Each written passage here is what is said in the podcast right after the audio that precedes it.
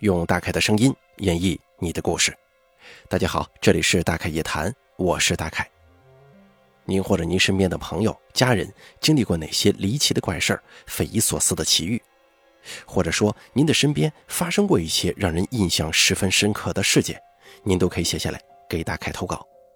咱们的投稿邮箱是一三一四七八三八艾特 qq 点 com，并随稿附上您的网名。年龄以及性别。那么接下来的时间呢，咱们一起来听一下今天投稿的朋友们都说了些什么。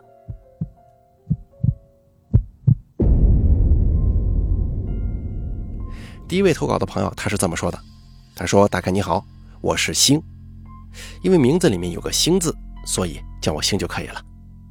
我是一名学生，来自湖北武汉。听你节目快两年了，一直想投稿的。”我最喜欢《打开夜谈》这个栏目了，因为觉得可以听到网友们分享自己经历过的真实事件，有一种身临其境的感觉。今天呢，我也给大家分享一件我自己亲身经历过的事件吧。这件事儿是发生在去年冬天，具体几月份我记不太清了。因为我中考没考好，上不了高中，就只能去职校。但是啊。因为我的父亲希望我可以上一个大学，以后也方便找工作，所以我就去了一个离我家比较远的职校，有这个美术高考班，可以参加高考。加上专业学的是美术，刚好我又有一定的美术功底，中考的分也过了他们学校的线。经过家里人决定，就在这个学校读书了，我就顺理成章的成为了一名艺术生。从我家到学校开车大约需要五十来分钟，因为家里人都比较忙，所以每次都是我自己坐地铁去学校，大约需要一个半小时。因为我家离学校比较远，所以我选择住校。星期五放学之后坐地铁回家，星期天上午在家吃完午饭之后再坐地铁来学校上晚自习。刚开始还是很不习惯的，到后头来来回回多了，也就觉得无所谓了。但是啊，碰巧的是，那天我从家回学校的路上发生了一件从来没遇到过的事儿。我记得那个星期五我没有回家，因为约了朋友去欢乐谷玩。大家应该知道，武汉因为疫情的原因，那段时间有很多景区玩的地方都是免票的。那天好不容易抢到了票，但很不幸的是，那个星期我有点小感冒，身体不在状态。但是票抢到了，肯定要去吧，所以我还是顶着感冒的身体去了欢乐谷。我是一个什么都不怕的人，感冒了还是把那些个过山车呀什么的给玩了个遍。毕竟我是喜欢玩这些东西的。不过结果呢，显而易见，第二天回家之后，我就发现我的感冒更严重了。当天晚上甚至还有点低烧，但是第三天就没有了，只是有点小头晕。可能因为感冒的原因吧，让我有点吃不下午饭。星期天我要回学校上晚自习，所以就没有吃午饭，直接坐地铁了。从我家到学校需要坐三号线转四号线，而奇怪的事情就从我坐上地铁开始。一进地铁站，不知道是因为地铁不通气，还是我感冒的原因，让我有点喘不上气来，感觉头很晕。上了三号线之后，我就赶紧找了个地方坐下来听音乐，然后睡觉。耳机里的音乐声不大，再加上我有点头晕，就迷迷糊糊的睡着了。我清楚的记得，在地铁上睡着之后，我做了一个梦。我梦见地铁到下一站的时候，突然上来了一个母亲，带着两个双胞胎儿子，差不多有三四岁吧。而那位母亲的脸，我看得不太清楚。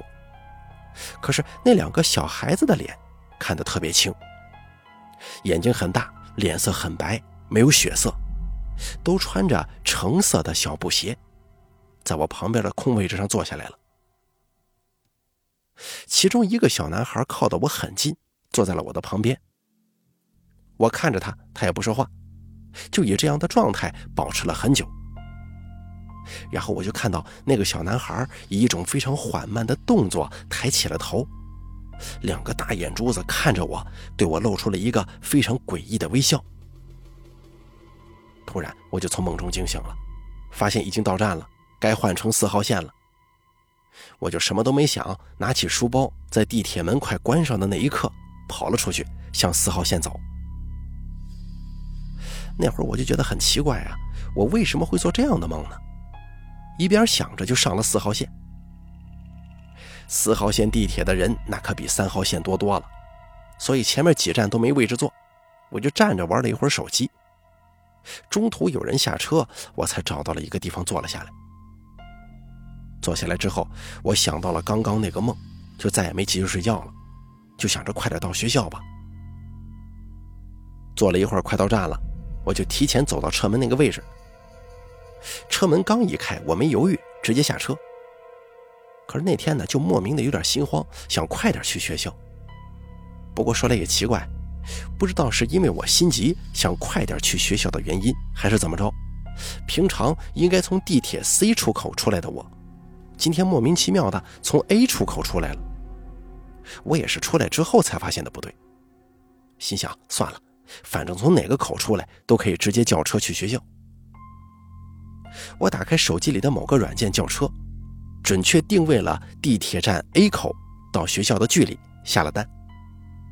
没过一分钟，有辆车接单了。我看到它距离我只有一点多公里，五分钟，心想反正离我挺近啊，我就打开某短视频软件刷起来了。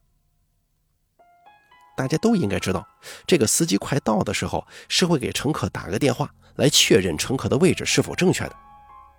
我呢就刷这个短视频，等着这个司机给我打电话。但是到后头我刷了很久，快八分钟了，司机还没给我打电话呢。我就觉得奇怪了，又打开那个叫车软件，发现司机还是在原来的地方一动不动。我就想这司机是不是玩我呢？等这么长时间了，你也不动弹，连个电话都不打，你什么意思？然后我不想等了，就把这个订单取消了。打算再叫一个。我按照刚才的操作，又定位叫了一次车。可是让我感到困惑的是，接单的又是刚刚那个车。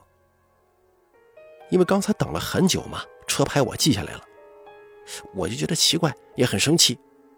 你不接人，还非得接单，于是我就又把订单取消了，就直接去路边拦了个的士上车了。当时真的非常奇怪呀。那天发生的所有事情，似乎都像是在把我推向这辆的士，就非得让我上这个车的感觉。上了这个的士之后，我坐在后排继续看手机。那位司机我也没看清他正脸长什么样，只是两个人一直都没说话。要知道，武汉的出租车司机那可都是非常热情的，但是我当时呢，只感觉气氛非常压抑。我没多想。从地铁站到学校要经过一段非常多红绿灯，但是又没有很多车的一条大路，我就继续刷视频。可是突然，司机莫名其妙的来了个急刹车，我一下没坐稳，头撞到了前座的靠背上。我刚想抬头看看什么情况，可是眼前的一幕真的把我给震惊到了。我看见一个母亲一左一右，正拉着两个长得一模一样的双胞胎小男孩过马路。他们穿着橙色的小布鞋，以一种非常诡异而又缓慢的速度在过马路。看到这一幕，我直接愣住了。这可不就是我梦里的那对母子吗？我瞳孔放大，一动不动地盯着那三个诡异的人。而就在这个时候，其中离车很近的一个小男孩。原本目视前方，然后他突然转过头盯着我，给我露出了一个诡异的微笑。我一下就注意到了，内心一抖。这个笑容跟地铁上梦到的那个坐在我旁边的小男孩对我笑的一模一样。然后他就一直保持着这个很诡异的微笑，看着我，一直走到马路的那头。司机继续开车了。而我不敢相信这是真的，还从后面回头看那个小男孩。可是我发现他还在一直看着我。车开远了之后，我还是久久不能平息刚刚发生的一切，心跳得非常快。到学校，我直接转了司机钱，冲下车往寝室楼就跑，到寝室之后，我看见我的室友了，我就赶紧把刚才发生的一切跟我室友说了一遍。可是我这室友不相信，他觉得我是在编故事骗他，哪有这么巧的事儿？到后头，他看到我的情绪不对，还有气色也不行，他也有点紧张了，他就问我那应该怎么办？他也没经历过这种事儿，之前看过灵异事件，是不是最近感冒，抵抗力太差，被什么东西给缠上了？反正他说的，我也是一顿后怕。直到后来，这件事就一直被我记着，但是没怎么提起过了，我也没跟父母说过。突然有一天，我们大家一起聊天，就聊到平行世界这个事儿，于是我就联想到那天发生的事情了。我朋友说，是不是那对母子之前在地铁我坐的那个地方发生过什么事儿，然后我又碰巧在那天的那个时间。遇到了他们呢，我不知道，难道这个世界真的有平行时空吗？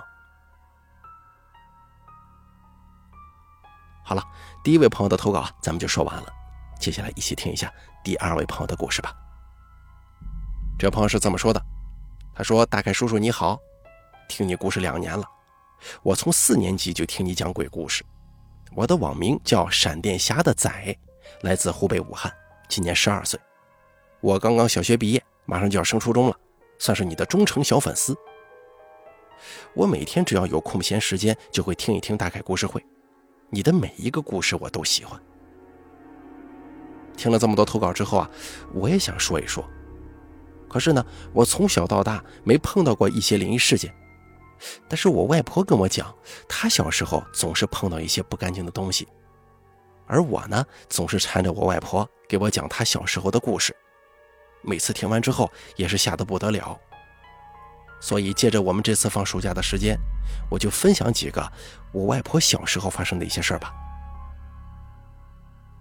我外婆住在农村，家里有八个兄弟姐妹，我外婆是最大的一个。我外婆的父母，也就是我的公太，就有那种重男轻女的封建思想，更是把我外婆的弟弟当成宝贝似的，在手心里捧着。我外婆是家里最大的长女，家里又很穷，自然逃不了在家带弟弟妹妹的责任。于是白天大人们就去农田里干活，我外婆就在家里带弟弟妹妹。那是我外婆六七岁的时候，大人们都出门了，家里的弟弟妹妹们也都出去跟大人干活了，只有我外婆跟她最小的弟弟在家中，弟弟那个时候只有半岁多。到了中午。我外婆去给他弟弟喂米水喝。当时我外婆家里只有三个房间，一间卧室，一个厨房，一个厕所。我外婆就坐在家门口的那个门槛上给他弟弟喂饭。卧室是那种老式的，就是卧室的上面还有一个小的阁楼。从卧室到那个小阁楼上有一架木梯子。那时候虽然是白天，别的房间都很亮，只有那个卧室特别暗。我外婆那会儿年龄也不大，六七岁，胆子也小，自然不敢往卧室那儿看。可是就在这个时候，我外婆听见卧室里面传来哒哒哒那种很急促的脚步声，紧接着就听见那个木梯子吱呀吱呀，就好像有一个人踩着木梯子往阁楼上爬的感觉。我外婆手当时一颤，这怕是家中进贼了呀。因为如果家里进贼了，所有的责任都全在外婆身上，外婆也会被我公太打，被嫌弃看家不利。于是我外婆就壮着胆子往卧室那里走过去。刚走到卧室门口，我外婆看见黑色的一个影子，咕噜咕噜的往阁楼上爬。外婆定睛一看，有一个穿着花衣服、扎着两个小麻花辫大概只有三四岁的小女孩。她的手跟脚都很短，但是他的身体却是一大坨，黑不溜秋的，只能看见大概的轮廓。而这个小女孩就这样手脚并用，从梯子下面以很快的速度爬到阁楼上了。那种速度完全不像是一个孩子该有的速度，就这么一下，那个黑色的东西直接窜到了阁楼上。我外婆年龄小啊，被这个场景给吓哭了。大叫着，连还在门槛上坐着的弟弟也不管了，就从房门口冲出去找邻居家的奶奶，就喊：“奶奶，我们家有鬼！”邻居家的奶奶自然不信呐，还说我外婆不要整天神神叨叨的。可那会儿我外婆惊魂未定，等我的公太干完农活回家之后，外婆就把这个事儿跟公太说了。我的公和太当时听了之后啊，非常吃惊。之后我太眼角里流出眼泪来了，就对我外婆说了一件事儿。其实外婆家里原来有九个孩子，我的外婆应该是家里的老二。家里的老大是另一个女儿，可是，在她只有三四岁的时候，生了一场大病，可家里没钱呢，于是我外婆的姐姐就在阁楼上夭折了。而我外婆看到的那个身影，应该是她姐姐的鬼魂。听了之后，我外婆很害怕，之后就再也没有一个人的情况之下去那个卧室了。从那以后，每次外婆一个人在家的时候，就把那个卧室的门关着。因为她很害怕，害怕再一次看到那个东西。等我外婆跟我讲完这个故事之后啊，我发现外婆的表情很难看。我外婆说：“别看她年龄大了，过了这么长时间，可还是没有忘记那些细节，因为这件事情给他心中留下了很深的阴影。”外婆说完之后，我发现她的身体还是在微微的颤抖。我在投稿的时候啊，可能一些细节没讲那么细，但是这件事情真的很恐怖啊！好了，咱们本期大开夜谈做到这儿就结束了，非常感谢大家的收听，也感谢以上两位投稿的朋友。今天给大凯投稿的这两个朋友啊，其中咱们这个叫做星的朋友，他的故事让我印象是最为深刻。大家可以想象一下，在地铁上一阵小憩，做了个梦。哎，竟然在现实生活当中啊，真的遇上了。而正是这一系列的情况啊，好像间接的影响了咱们这位朋友的路线，然后以至于坐上的士碰到那个母亲和他两个孩子，真的特别吓人。大家可以想象一下，你坐在一辆计程车里，外头有一个女性领着两个孩子，他们走路的状态非常的缓慢。并且其中一个小孩一歪头，一直看着你，冲你诡异的笑。不管你的车往前走也好，还是他往前走也好，这个脸始终对着你，冲你笑。大家觉得这个事儿怪异吗？我觉得挺怪异的。大概个人认为，咱们且不论那是不是鬼，咱们也不用去管那个司机是否看到了这个诡异的现象。最后还说到了这个平行时空这个事儿。不知道大家听完这个故事之后是怎么想的？大家觉得咱们这位叫做星的朋友他的投稿讲述的这个故事，你有什么看法没有？你会觉得这是关于平行时空的吗？欢迎在评论区下方留言，说出你的看法。好了，咱本期大开夜谈做到这儿就结束了，非常感谢大家的收听。